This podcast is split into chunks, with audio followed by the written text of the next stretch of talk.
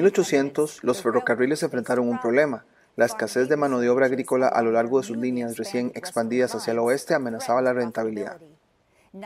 Como era de esperar, en 1853 aprovecharon la oportunidad de apoyar la idea de un ministro de la ciudad de Nueva York, una versión temprana del cuidado de crianza que encontraría hogares para los huérfanos de la ciudad en granjas en el medio oeste de los Estados Unidos.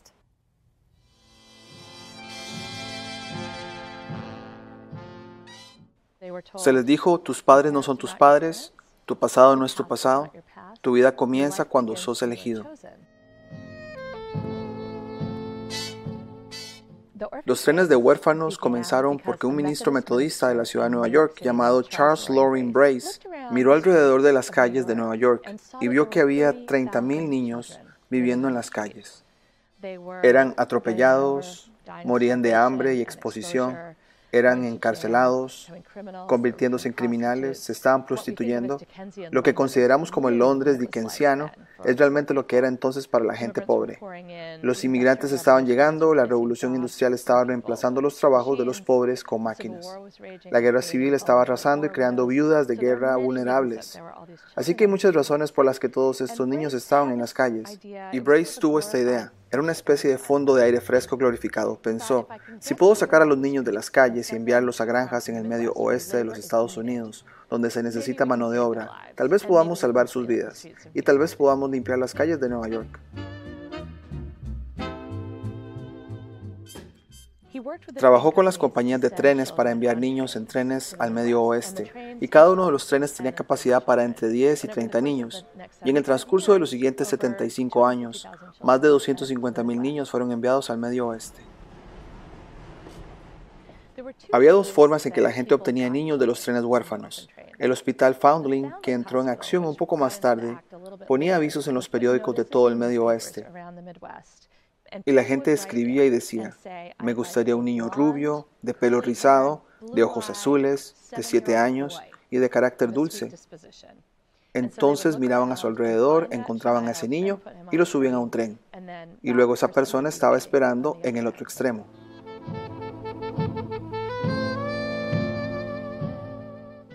La Children Aid Society hizo que los niños se alinearan por altura en un andén de tren o en un ayuntamiento o en un salón de reuniones. Luego los agricultores o quien quiera que viniera a menudo, al igual que en una subasta de esclavos, los hacían correr en su lugar, revisar sus dientes, revisar sus músculos, incluso hacer que hicieran abdominales o flexiones para asegurarse de que eran fuertes, porque querían trabajadores. Los agricultores los tomaban del escenario y luego llenaban los certificados de posesión del niño. Se firmaron contratos entre las personas que llevaron a los pasajeros del tren y la organización, la Children's Aid Society o el Hospital Foundling, y decía, deberán ser contratados hasta los 21 años. Estos niños tenían de 2 a 14 años. 21 es mucho tiempo para trabajar para otra persona. Las personas que acogieron a los pasajeros del tren debían enviarlos a la escuela, cuatro meses de escolarización al año. Para alimentarlos y vestirlos hubo un lenguaje sobre tratarlos como si fuera uno de los suyos. Sin embargo, fueron mano de obra. Para algunos de ellos en realidad fue una forma de esclavitud. Muchos de ellos no tuvieron más remedio que hacer lo que se les dijo que hicieran.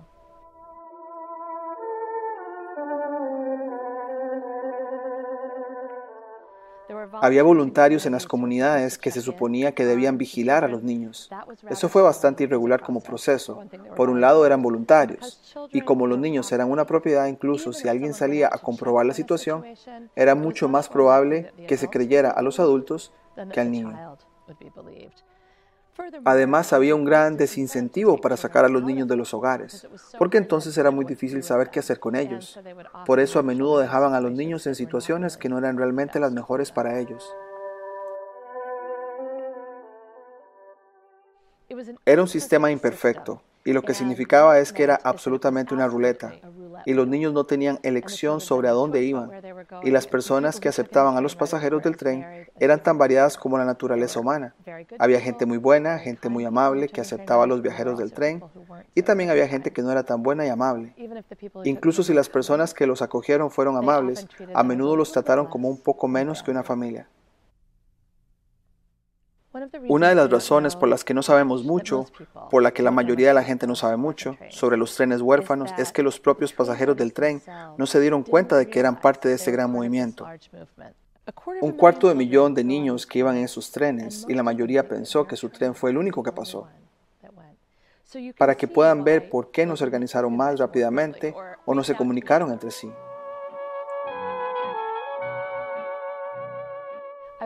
Tuve tanta suerte cuando comencé este libro. Había 150 pasajeros de tren vivos. Hoy probablemente hay entre 10 y 20. Fue un gran regalo. Tuve acceso a pasajeros de tren vivos y pude entrevistarlos.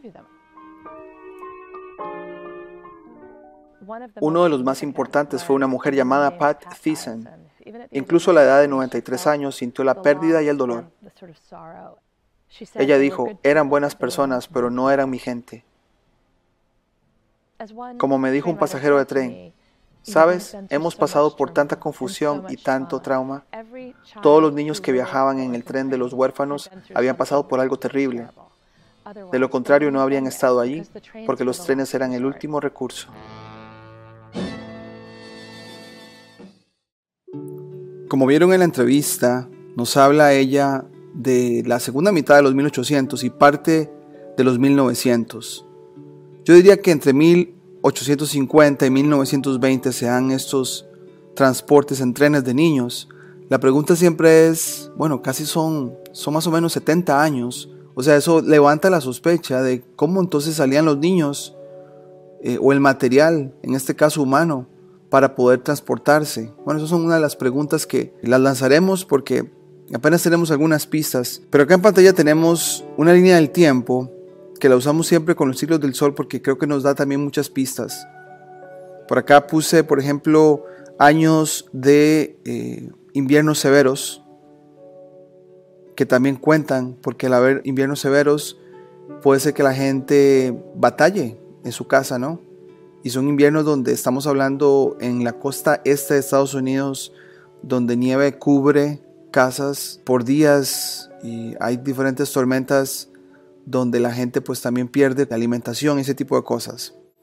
Pero bueno, les quiero comentar para empezar que en 1848, y puse ahí, se da la invasión a México porque es Estados Unidos supuestamente peleando. Bueno, las documentaciones en inglés hablan de que es una guerra entre dos bandos, pero en México la documentación en español habla que es una intervención o invasión de Estados Unidos hacia ellos, que supuestamente el resultado de esto es que territorios como Texas y otros estados se dan y se van para Estados Unidos. Estos cuatro años antes de que el señor Charles, que se mencionó en el video, decide empezar a hacer lo de los huérfanos. Entonces, es bueno saber un poco del contexto, ¿no? Se dice que es una intervención estadounidense en México. Aquí las fotos típicas de arquitectura, dos bandos peleando. Pero se habla que, bueno, se dice en la historia oficial que es un conflicto bélico que enfrentó a México con los Estados Unidos entre estos años. Ahora, acá se habla que otros detonantes fueron la entrada del ejército estadounidense en la zona comprendida entre los ríos Nueces y Bravo. Dice que es una demanda de indemnización al gobierno mexicano por los daños causados en Texas durante su guerra de independencia. Hay otra guerra también. Esto, la verdad que ya se los he compartido en el canal. Me parece que es una, una cortina de humo, o sea, una historia épica de un bando que gana pero detrás de eso hay otra agenda. Igual se habla de que pues llegan a Veracruz, lo cual se me hace muy extraño porque estamos hablando del Golfo de México y que los mexicanos se vieron obligados a firmar la paz de Guadalupe Hidalgo. Si yo pudiese especular, pareciera que quizá algo pasó cataclísmicamente y los terrenos, que les voy a mostrar en un mapa, de donde está Texas y lo que llaman territorio sin organizarse en 1848, estos terrenos quedaron quizá desolados por alguna causa cataclísmica. No sé, los gobiernos podrían incluso hasta jugar una dinámica como ese juego de la silla donde te sentás y ya es tuya y ya nadie te la puede quitar y es un asunto de ir apropiándose de, de terrenos. A veces pienso que puede ser así, igual es solamente una teoría, pero terminada la guerra con México o la invasión con México, Estados Unidos sigue teniendo sus elecciones normales y corrientes.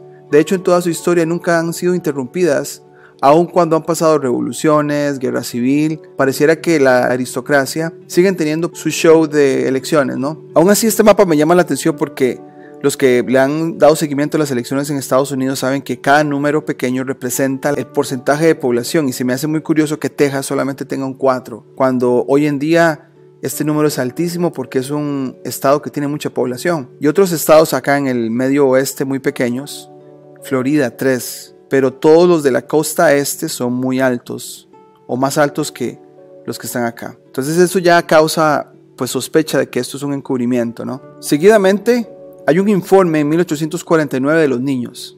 Este es de un, documento de la Universidad de Houston que dice que el informe de 1849 del jefe de policía de Nueva York era inimaginable.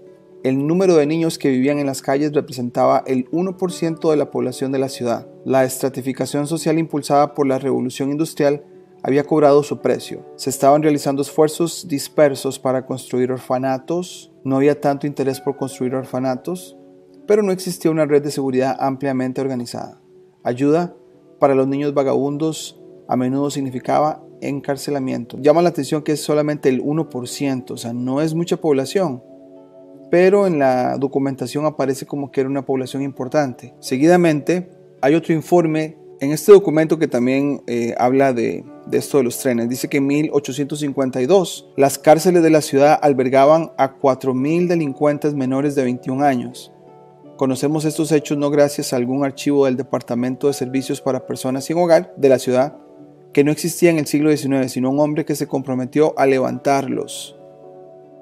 Entonces hay un informe de una persona en 1852 que habla que ahora pues hay niños o jóvenes menores de 21 años encarcelados. Pareciera que eh, pues llenan las cárceles, están sin papás o están sin padres de familia. Entonces la pregunta es, ¿qué pasó para que nos informaran que había muchos en la calle, después muchos en la cárcel, después de una invasión a México y unas elecciones normales, ¿verdad? Después, en 1854 se da oficialmente el inicio del señor Charles para poder distribuir a estos niños como lo vimos en el video. Quiero también tomar en cuenta que hay un invierno muy fuerte que se aproxima porque al haber inviernos severos no hay alimentación, no hay solo, o sea, la gente se queda en casa forzadamente, no se lo tienen que pedir.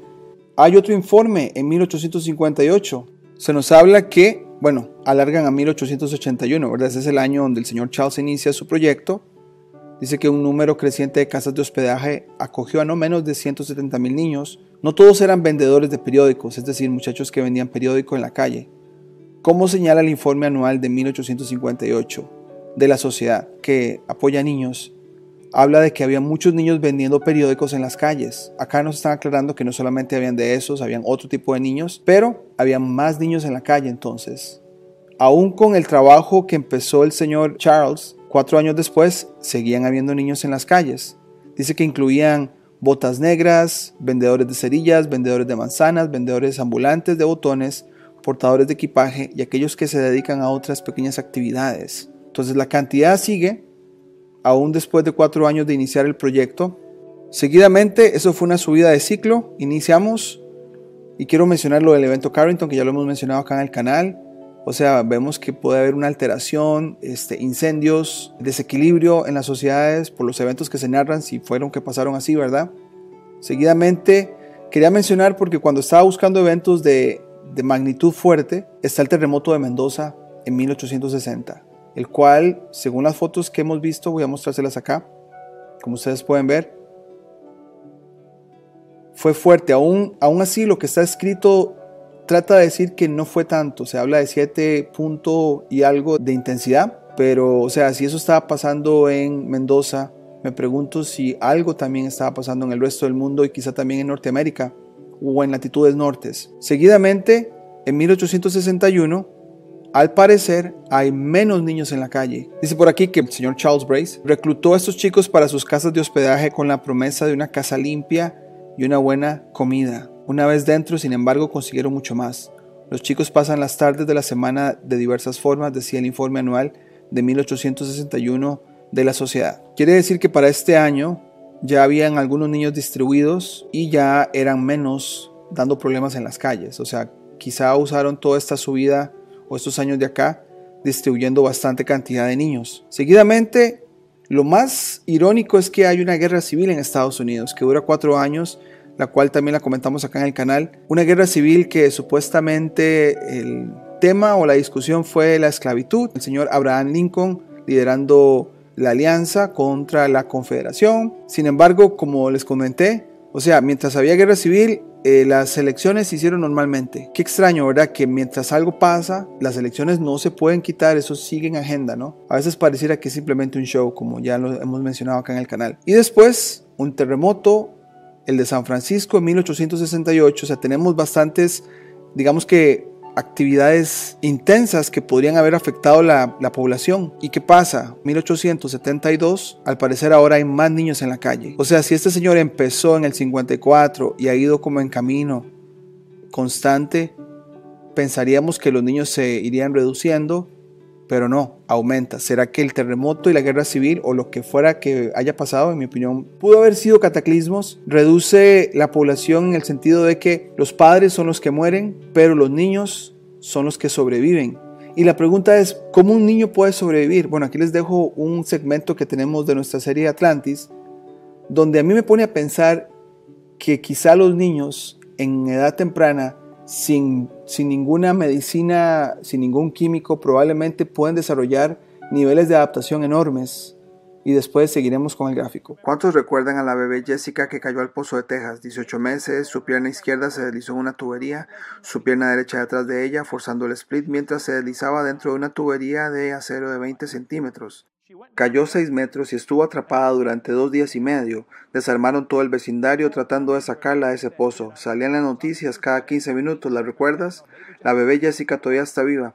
Bueno, finalmente la sacaron del pozo. Gran parte de su cuerpo se había vuelto negro por falta de circulación. Su pierna derecha estaba totalmente negra porque había sido torcida y pegada en su cara por detrás. Uno de los médicos dijo, tenemos que cortarle la pierna inmediatamente. Otro dijo, Oye, antes de que le cortemos la pierna, intentemos ponerla en una cámara de oxígeno hiperbárico. ¿En qué? Oxígeno hiperbárico. Pusieron a Jessica en una de estas cámaras, la llenaron de oxígeno puro y la bombearon al doble de la presión normal. A las pocas horas su pierna se puso rosada. Restauraron la circulación, le salvaron la pierna. No tuvieron que amputarle la mitad del dedo meñique, ¿ok? No pudieron salvar eso. Lograron no perder una pierna con pocas probabilidades. Como vimos en el video, el oxígeno en este caso ayudó a que una niña recuperara su sangre y se recuperara casi del todo. Quizá, no sé, las incubadoras que hemos visto en algunos videos de Tartaria podrían ser la razón de su uso también. Igual lo dejo a pregunta, pero en junio de 1872 entre 20.000 y 30.000 niños vagabundos frecuentaban la ciudad, durmiendo no en los sofás de sus abuelas, como a veces se define la falta de vivienda como un asunto legal hoy, sino en las calles. Entre ellos había vendedores de periódicos y limpiabotas que buscaban sobrevivir, carteristas que trabajaban en equipos en las calles de Christopher King y Rivington, y pandilleros que robaron algodón, hierro o equipaje de los muelles del Bajo Manhattan. Entonces tenemos más niños en las calles. O sea, si el proyecto había iniciado bastantes años atrás, uno esperaría que eh, haya disminuido la, cantidad, pero no, aquí se aumenta. Posiblemente los cataclismos y lo que estaba pasando en el mundo redujo la población, por lo menos así concluiría yo. Igual me encantaría escuchar pues también sus propuestas. Puede ser que eso afectó y los niños lograron adaptarse y sobrevivieron y por eso quedaron huérfanos en este caso. Ahora seguimos. Hay una crisis económica en 1873 esta crisis económica se llamó crisis del pánico. Se me hace interesante que durante la historia se nos hable de recesiones económicas, depresiones económicas. Se repite el ciclo. El pánico de 1873 es el nombre con el que se conoce a una ola de pánico económico en Estados Unidos por la quiebra de una entidad bancaria J. Cook Company de la ciudad de Filadelfia el 18 de septiembre de 1873 junto a la previa caída de la Bolsa de Viena del 9 de mayo de 1873. O sea, la crisis venía de Europa, golpea a Estados Unidos, dice que fue una de las series de crisis económicas que azotaron la vida económica de la última parte del siglo XIX y principios del XX. O sea, como que dio inicio a una serie de depresiones económicas o crisis económicas y cierra con la del 29. No hay dinero y ya lo que ha invertido el señor Charles en su proyecto se ve afectado. o quizá no. Encontramos un periódico que nos habla de una entidad católica denunciando los negocios oscuros del señor Charles, lo cual se me hace irónico porque el señor Charles se describe como una persona religiosa, pero esta publicación católica nos va a decir el lado, digamos, sucio, los trapos sucios del Señor, lo cual me hace pensar que cuando hay dos bandos que son élite y se atacan, es porque los dos tienen parte en el asunto y para quedar limpio uno del otro, mejor ataco al del frente, ¿no? La publicación se llama The Morning Star en Catholic Messenger, es básicamente la estrella de la mañana y el mensajero católico, del marzo 1 de 1874. Esto es un año después de haber tenido una crisis económica. Pareciera que andan como buscando dinero de aquí para allá, entonces echemos culpa a los que nos caen mal. Y así quedó pues este, este reporte. Acá está el de inglés, hicimos una versión en español también como para ser más fácil, aquí se las presentamos en un momento. Ok, el artículo, por lo menos la parte que nos habla el señor Charles, dice, el New York Herald ha causado una sensación genuina en los últimos días por sus selecciones de los informes publicados de las diversas instituciones benéficas en y sobre Nueva York.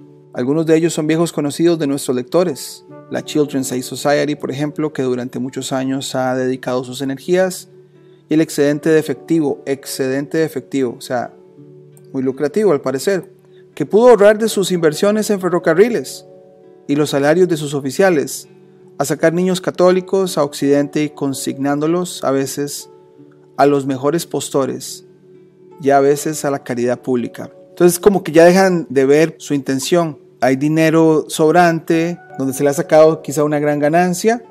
Hay inversión en los ferrocarriles. Así es que seguimos. Dice por acá que esta sociedad cuyo director, el señor Charles Loring Brace, es un estimado corresponsal de uno o dos semanarios religiosos. O sea, el señor tiene mucha representación en este tipo de publicaciones el Herald muestra que ha estado extrayendo 70 mil dólares anuales de la ciudad para el mantenimiento de 9 mil niños, mientras que solo tiene 3 mil menores a su cuidado. Una práctica muy común incluso actualmente, donde una persona le dice al Estado que tiene mucho trabajo y por eso pide mucho dinero, pero realmente tiene poco y obviamente la, la, diferencia de ese dinero, quién sabe dónde se usó, ¿verdad? Puede ser en el mercado de las líneas ferroviarias.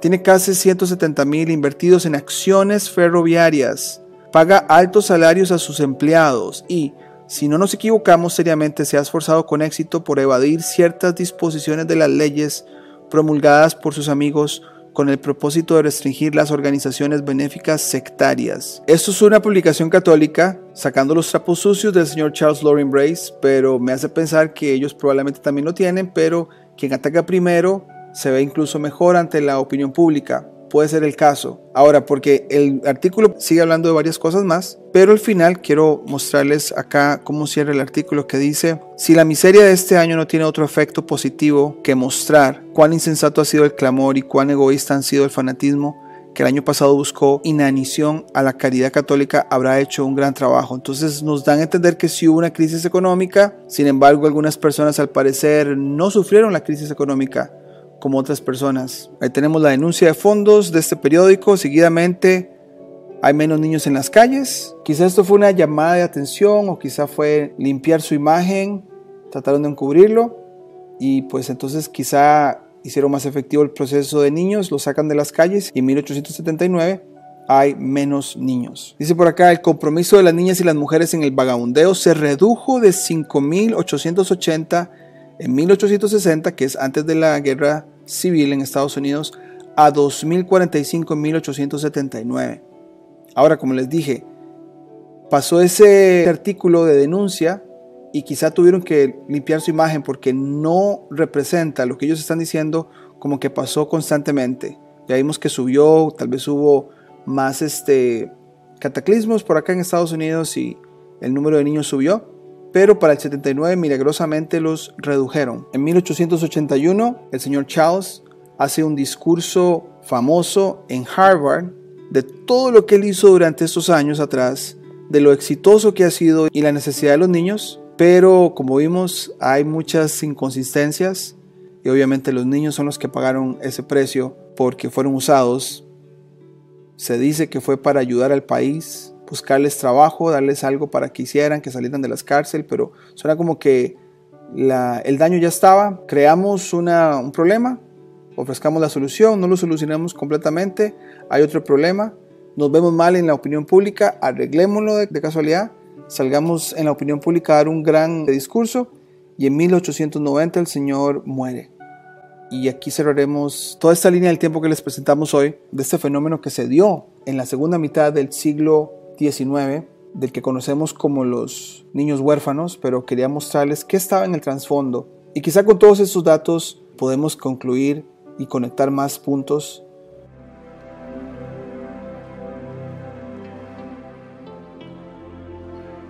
A man named Charles Loring Brace had moved to New York from Connecticut about this time and was appalled by what he saw. Having studied theology, he was unsure that a church ministry would be his calling. Instead, he chose to work with the poor at a New York City mission. He had seen the poverty of New York firsthand and wanted to do something about it. Brace observed The truth seems to be that each infant needs one nurse or caretaker and that if you place these delicate creatures in large companies together in any public building, an immense proportion are sure to die. When Reverend Charles Lorian Brace noticed all, all of the overcrowded tenements and kids on the street, he knew that um, something had to happen. Brace founded the Children's Aid Society in 1853 the society facilitated the placing out of children from existing orphanages. Later, in his 1872 book, Brace explained Most touching of all was the crowd of wandering little ones who immediately found their way to the office. Ragged young girls who had nowhere to lay their heads, children driven from drunkards' homes, orphans who slept where they could find a box or stairway, boys cast out by stepmothers or stepfathers, Newsboys whose incessant answer to our question, Where do you live? rang in our ears. Don't live nowhere. Little bootblacks, young peddlers, canal boys who seem to drift into the city every winter and live a vagabond life. Pickpockets and petty thieves trying to get honest work. Child beggars and flower sellers growing up to intercourses of crime. All this motley throng of infantile misery and childish guilt passed through our doors telling their simple stories of suffering and loneliness and temptation until our hearts became sick. During this time period, homeless people were considered criminals, that if you were homeless, you deserved it. And he really had the forward thinking to realize that these children were born into it, they didn't really have a choice. Brace began wondering whether farmers in the Midwest and elsewhere, many eager for a helping hand, might welcome these children. They needed help establishing their claims and homesteads. And so he set up, it was kind of an indenture program where the children were expected to work for their room and board, work on the farm, help establish their claim. But then the parents, in turn, were supposed to educate them, send them to Sunday school, send them to church, give them a good Christian upbringing as well. Brace wrote in his book we hope especially to be the means of draining the city of these children by communicating with farmers, manufacturers, or families in the country who may have need of such for employment. In September 1854, Brace's dream of sending children to new homes in the rural West became a reality when the first orphan train was sent to Dowagiac, Michigan. The society sent 47 boys and girls, ages 7 to 15. The test was deemed a success and more trains carried children away from New York in the subsequent years. Within 10 years of the first orphan train being sent to the Midwest, the nation was embroiled in the Civil War. The war created thousands of orphans and half orphans who were ultimately placed on the orphan trains.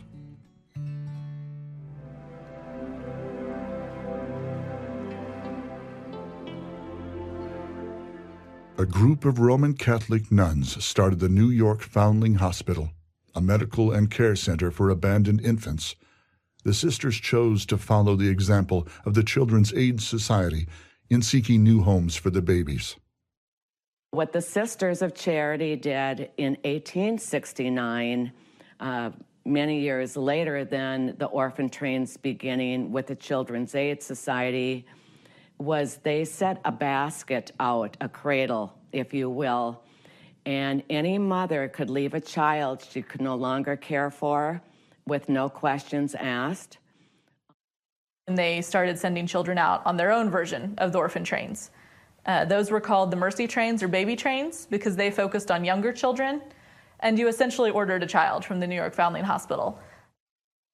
The New York Foundling Hospital had a little bit more of a family oriented selection process where they would write in, the families would write into the orphanage and say, I want a blue eyed, blonde haired boy. And they would get a blue eyed, blonde haired boy. Yeah, it was like ordering a child out of a catalog. Identification tags were sewn into the foundling children's clothing to ensure they reached the proper family when arriving at a busy train station. They later shifted to placing numbers on the children. The Children's Aid Society typically tried to name a local committee to screen applicants for suitability prior to a train's arrival in their town. The foundling home instead asked a local priest to help find ideal parents for a child. In 1849, New York City's chief of police decided to sound an alarm about what he described as the constantly increasing number of vagrant, idle, and vicious children of both sexes who infest our public thoroughfares, hotels, and docks. A New York State Commission filed this report in response. The great mass of poorhouses are most disgraceful memorials of the public charity Common domestic animals are usually more humanely provided for than the paupers in some of these institutions. By the 1870s, the orphan trains of the Children's Aid Society were rolling into towns in more than 30 states. An average of more than 3,000 children a year were rocked by the iron cradle on journeys away from orphanages. The story of the orphan train movement is not simply about orphanages and policies but rather the story of the thousands of children who made those journeys to places unknown and forever changed the landscape of rural America. Most of their stories had been forgotten in the attic of American history. However, children, grandchildren, and other relatives of some of these orphan train riders had begun digging up their stories.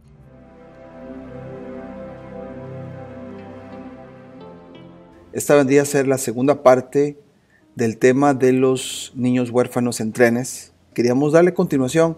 Yo enseñé esta línea del tiempo en aquel momento para que más o menos vean ustedes los eventos que se dan antes y después del inicio. Acá el inicio, 1854, según la narrativa oficial, es cuando este señor Charles hace inicio del movimiento de niños huérfanos y a partir de ahí quisimos darle seguimiento a todos los eventos que ocurren durante estos años con los picos solares también, como para tomar una idea, hasta la muerte del señor Charles en 1890.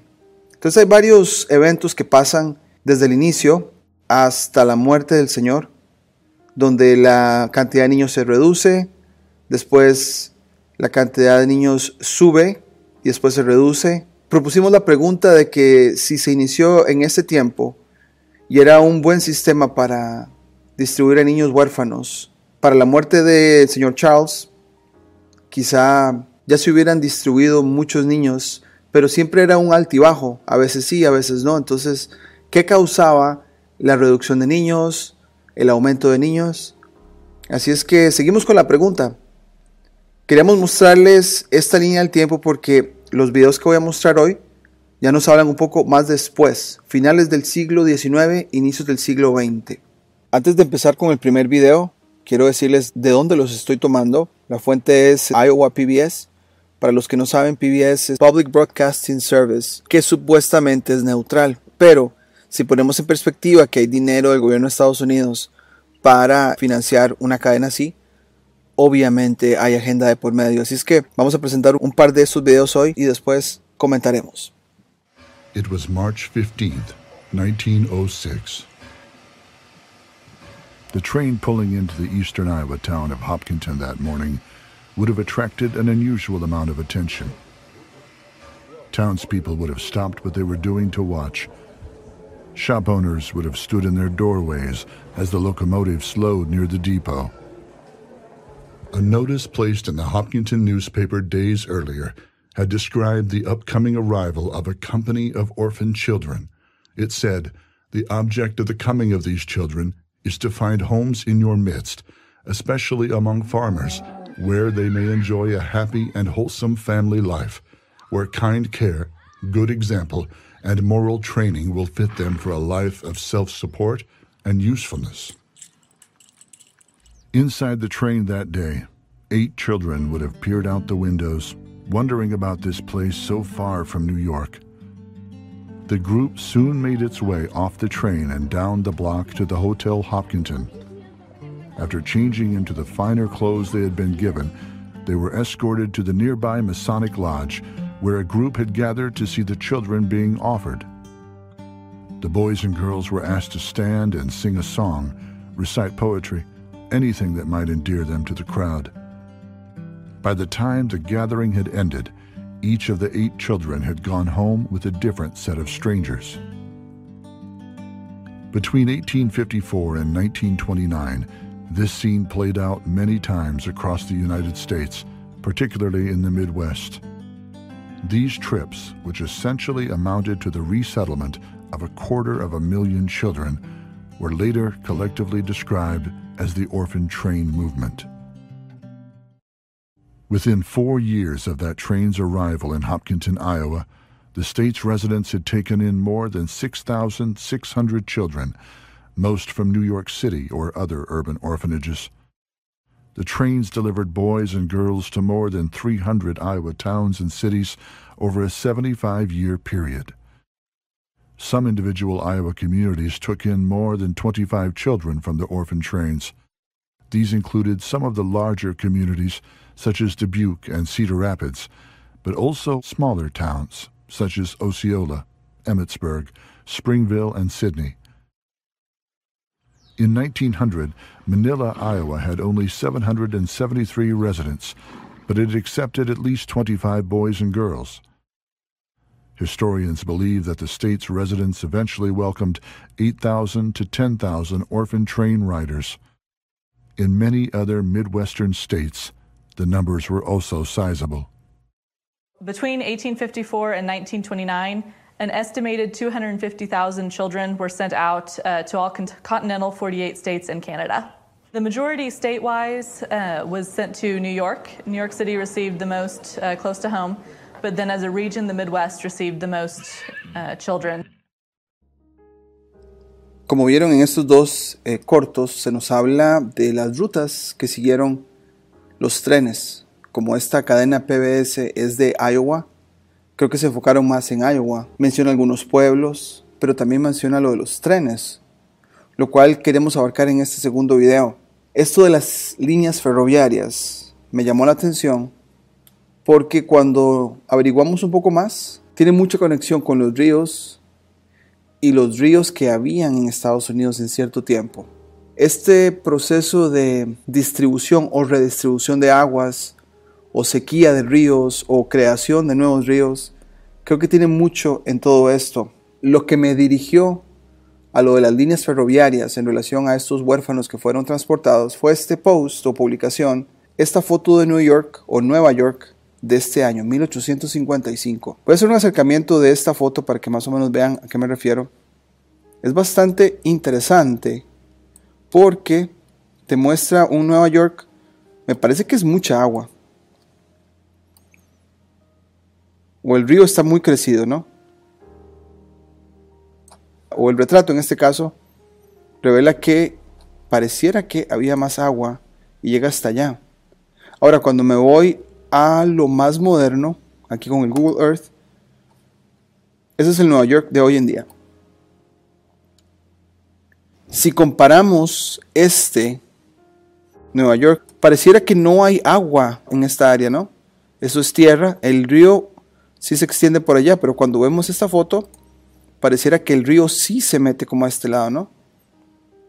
Entonces pareciera que el agua era más, o el, el nivel de agua era más alto en Nueva York en 1855. Ahora, cuando me voy a esa fecha, se dice que en 1854 es cuando el señor Charles inicia el transporte de niños al oeste de los Estados Unidos. Entonces, yo aquí había marcado, de hecho, que fue un invierno muy pesado en Estados Unidos también, para tenerlo en cuenta. Entonces, esta foto es de un año, un año después de que se inicia el transporte de, de niños desde Nueva York a otras partes de Estados Unidos o al oeste, ¿no?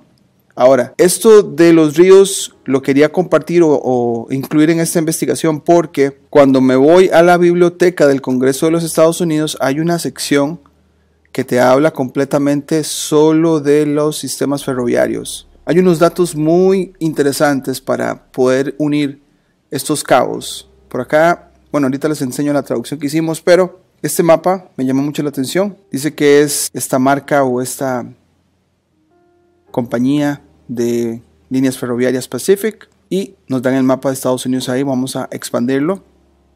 Ahí está. Como pueden ver,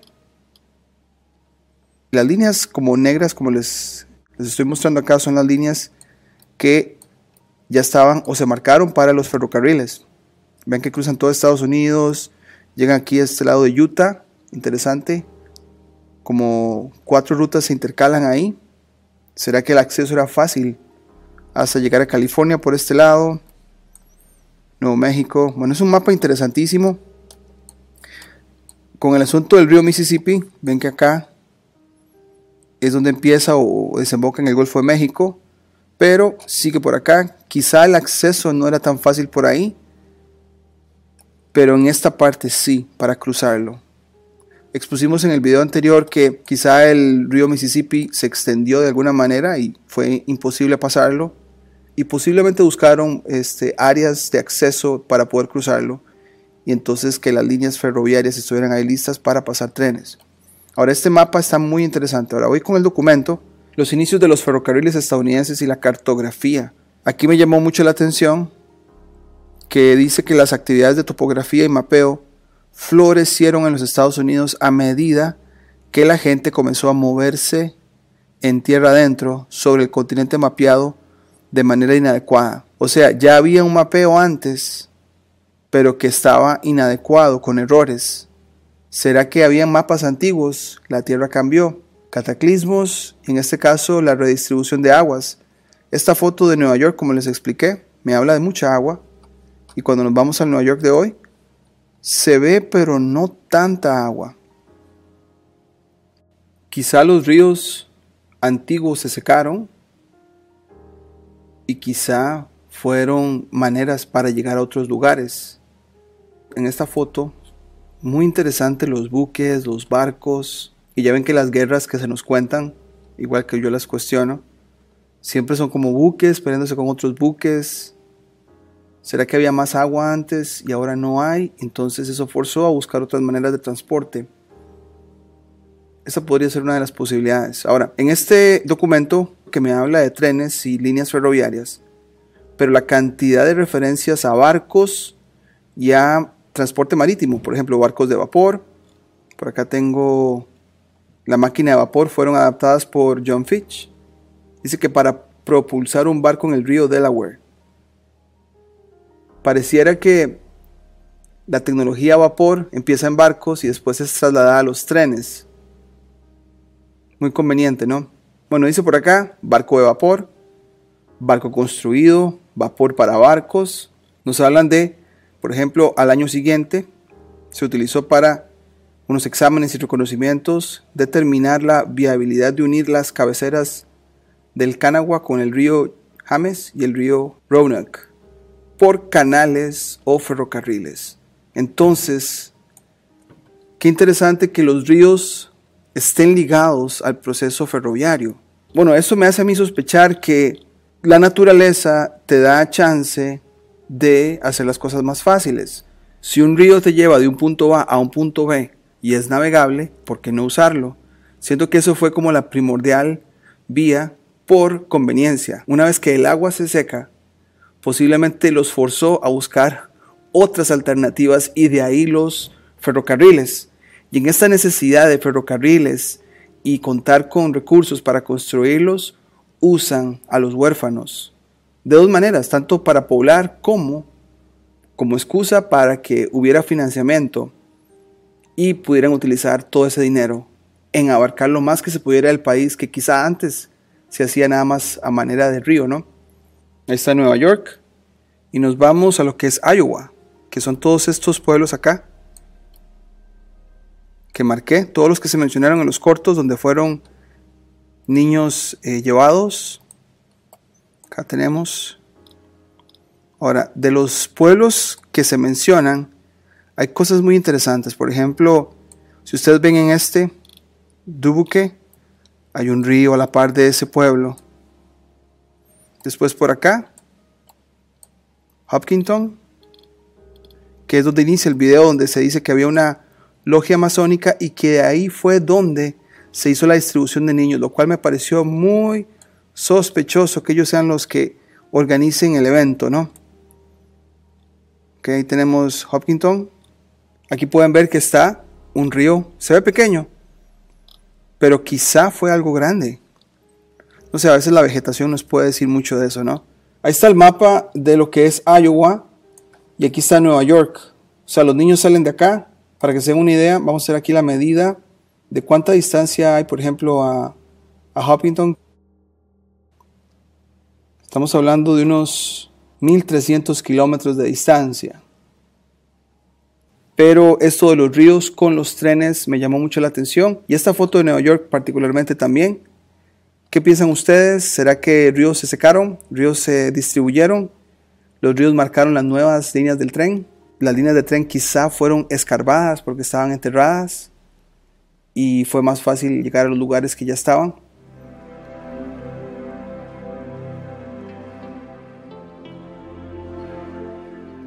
Esta sería la tercera entrega de los niños huérfanos que viajaron en trenes y poblaron las ciudades o los pueblos en Estados Unidos, especialmente en el oeste del país. Así es que, aunque la historia de los niños huérfanos empieza en 1854, no hay muchos documentos que nos ayuden a encontrar relatos de los primeros niños. Quizá lo más que podamos encontrar son personas que fueron huérfanos hace menos de 100 años. Del mismo sitio de cortos de PBS Iowa que mostramos en la parte 2, hoy les mostraremos dos ancianos que cuentan cómo fue su experiencia de ser llevados en trenes y cómo llegaron a encontrar su familia. En el segmento se aclara de lo que fue más cercano a alguien que estuvo vivo recientemente. De hecho, los videos fueron publicados en 2015. No podríamos asegurar si los dos ancianos siguen vivos, pero su historia es de hecho conmovedora y reveladora a la misma vez. Vamos con los segmentos y luego comentaremos para cerrar.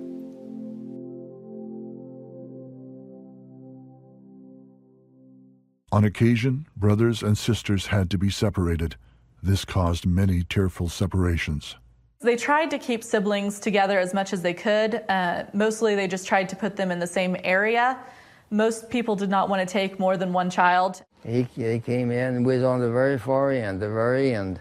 And when he got down to us, he talked to us and asked us our names and what we, if we'd like to have a, live on a farm and we could have a pony to ride, you know, and things like that. Sounded good. We said, sure, shook our head. Well, he only was going to take one of us. Now, I do not remember which one he had chosen, whether he even pointed or said who. But my brother Vic was holding onto my hand, just gripping it, crying. Didn't want to be separated. Stanley Cornell, who was born in 1920 in Elmira, New York, was also not a true orphan, though he too would ultimately ride the train to a new home. Stanley's father, a World War I veteran, had health problems associated with his wartime mustard gas exposure. After his wife died of tuberculosis in 1924, Floyd Cornell was unable to properly care for Stanley, Stanley's younger brother Victor, and sister Eloise. Stanley was a few months shy of his fifth birthday when his mother, Lottie, died. He still remembers how she cried out for her children near the end. When mom was in her room crying and hollering and wanting, she said, Stan, Vic, please come see me, and crying, crying, night and day practically. We put this, and the window was up so high, about there on up, down below is not. I, I got the wagon up there, then there's an orange crate that I set inside of the the wagon so I could climb up to the window and, and get in the window because the door was locked to her room. He believes his relatives may have tried to keep him away from his mother because tuberculosis is contagious.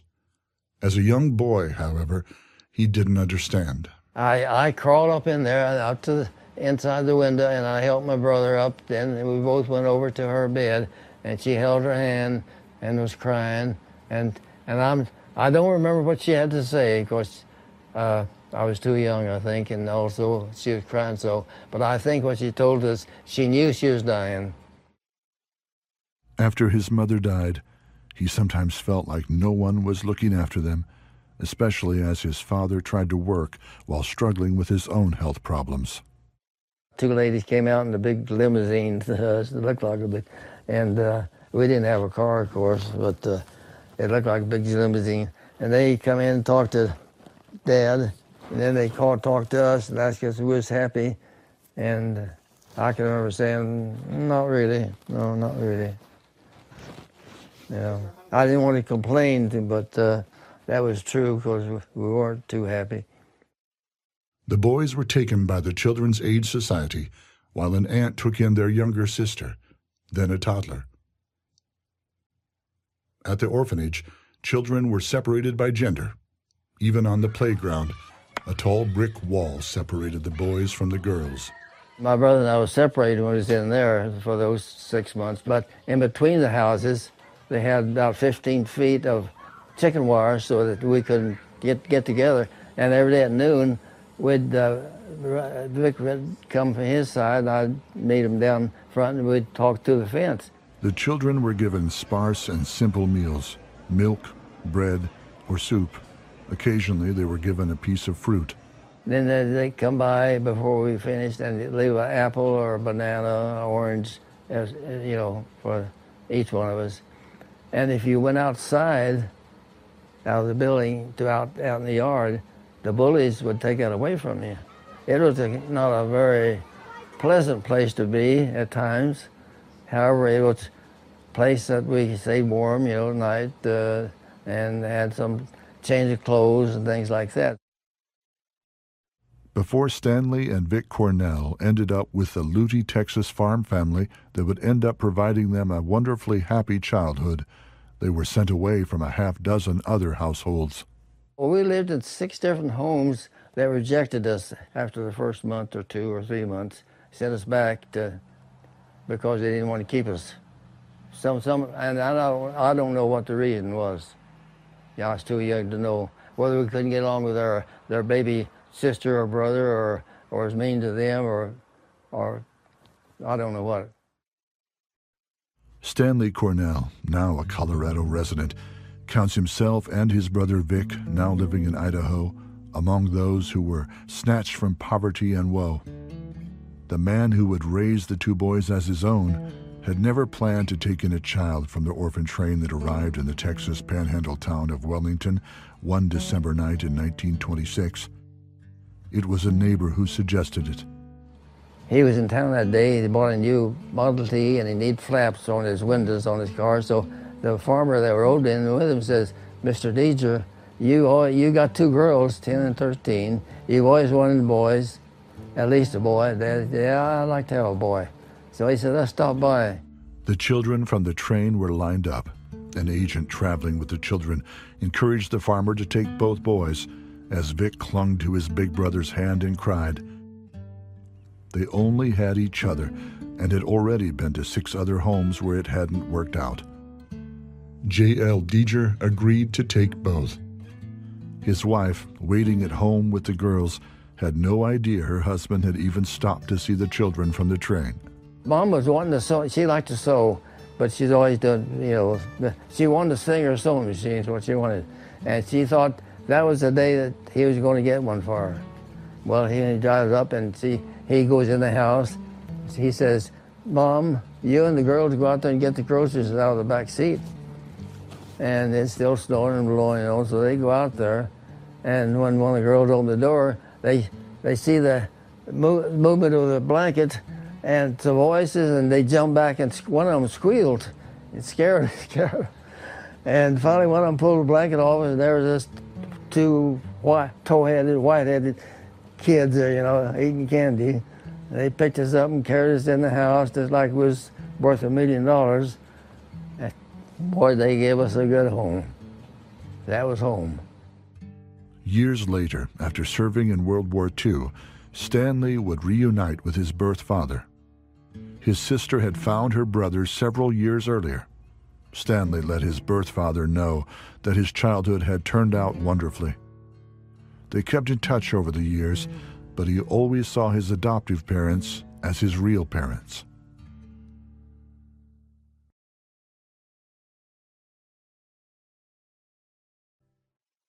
Bernadette Schaefer was 92 as of the filming of this documentary. She's also part of the shrinking group of living orphan train riders. Bernadette's birth mother admitted her to the New York Foundling Hospital when she was three months old, paying for her care there until she was no longer able. The woman surrendered her baby to the Catholic organization in early 1923, shortly after the girl's first birthday. When she was one and a half, Bernadette was sent on a train to Nebraska. She was placed with Elizabeth and Adolph Mick, who already had eight children. The family farmed near Lindsay, Nebraska. Bernadette loved her new family and life in the country. The Micks formally adopted Bernadette when she was eight. They had the dog shepherd, and they had uh, cats and dogs and chickens and pigs and baby pigs and Oh, just so much stuff that I could play with. I just couldn't believe it. I felt wonderful because I felt that was the first time in my life that I felt like I was like I had home. Con respecto a la primera historia del señor Stanley, es interesante que se mencione la tuberculosis de la madre y que eso pudo ser la causa de la separación con ella. Una enfermedad donde se tenga que aislar al familiar Suena como que familiar, ¿no? Dos mujeres en una limusina son las que llegan a entrevistar a la familia. Podríamos suponer que eran adineradas y que andaban en una misión. Y que quizá los niños al ver un carro o un automóvil moderno o de hecho elegante les daba ese tipo de, mensaje de que algo venía o que se los iban a llevar. Los niños fueron tomados por la Children's Aid Society la misma organización que fundó el señor Charles Loring Brace, como lo mencionamos en la parte 1. Interesante que este ejemplo, el de Stanley, la asociación tomó a los varones, Stanley y su hermano Vic, pero prefirió dejar a la niña y al bebé con la tía. ¿Será que había preferencia por los más crecidos y un poco independientes? Una de las cosas que nos llamó más la atención fue que el padre biológico de Stanley fue soldado de la Primera Guerra Mundial y ahora Stanley fue soldado de la Segunda Guerra Mundial.